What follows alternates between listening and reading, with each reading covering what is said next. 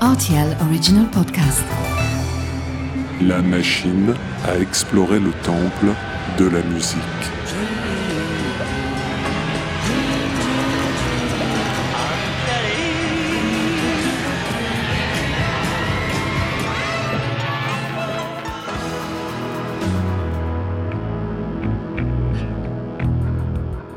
Les titres phares des artistes méconnus, les titres méconnus des artistes phares.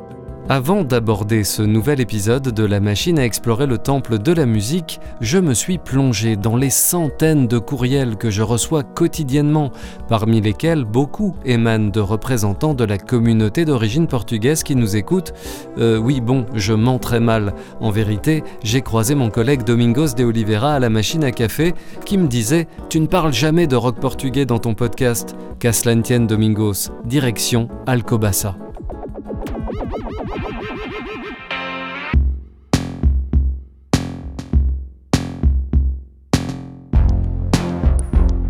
Titre Love Without Violence, artiste The Gift featuring Brain Eno, année 2016. It's hard to see. You done your dirt away from me. Lorsqu'on examine la longue liste de collaborateurs du musicien et producteur britannique Brian Eno, on a l'impression de plonger dans le Gotha de la planète rock. Bowie, U2, Paul Simon, Coldplay et j'en passe. Il est donc plutôt étonnant d'y trouver le groupe The Gift, certes très populaire au Portugal et parmi la diaspora lusitanienne disséminée aux quatre coins de la planète, mais pas forcément en tête de chapitre des dictionnaires du rock.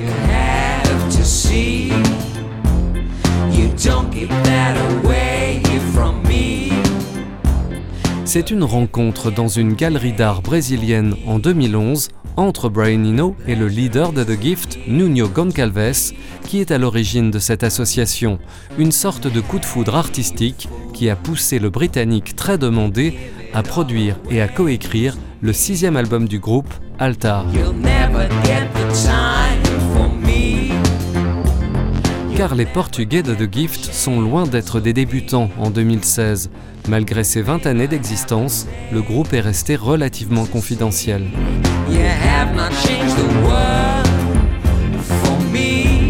Ino emmène Flood dans ses valises, mixeur expérimenté qui a travaillé avec U2 ou Dépêche Mode. Un joli cadeau pour The Gift, dont la musique va passer un palier avec ce duo de magiciens du son. Le premier extrait de l'album, Love Without Violence, nous invite à une transe synthétique portée par la chanteuse Sonia Tavares.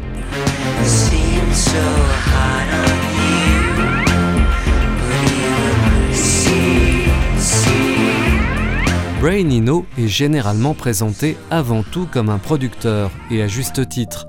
Mais il ne faut pas oublier le chanteur. D'ailleurs, ses quatre premiers albums solo, juste après ses débuts avec Roxy Music et avant qu'il devienne le père fondateur de la musique ambient, sont des albums chantés. Here we are, stuck by this river. On peut entendre sa voix fluette derrière de grands morceaux des artistes avec lesquels il a collaboré, les Talking Heads.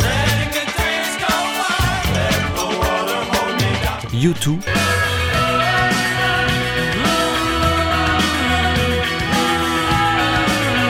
Robert Wyatt.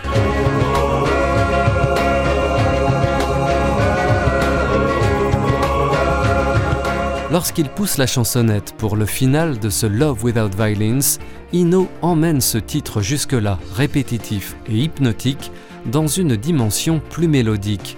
Et on n'a effectivement pas besoin de violon pour aimer cette fin tout en lumière.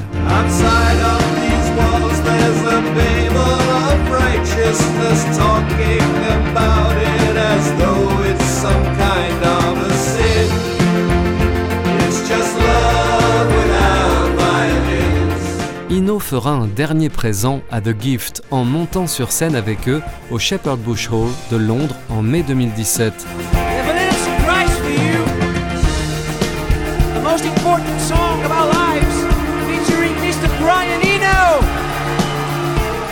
Un fait plutôt rare. Une des dernières fois que Brian Eno avait chanté en public avant cet épisode, c'était en 1995 aux côtés de Luciano Pavarotti. Comme quoi, l'air du sud de l'Europe lui donne des ailes. À bientôt pour de nouvelles explorations. It's just love without violins.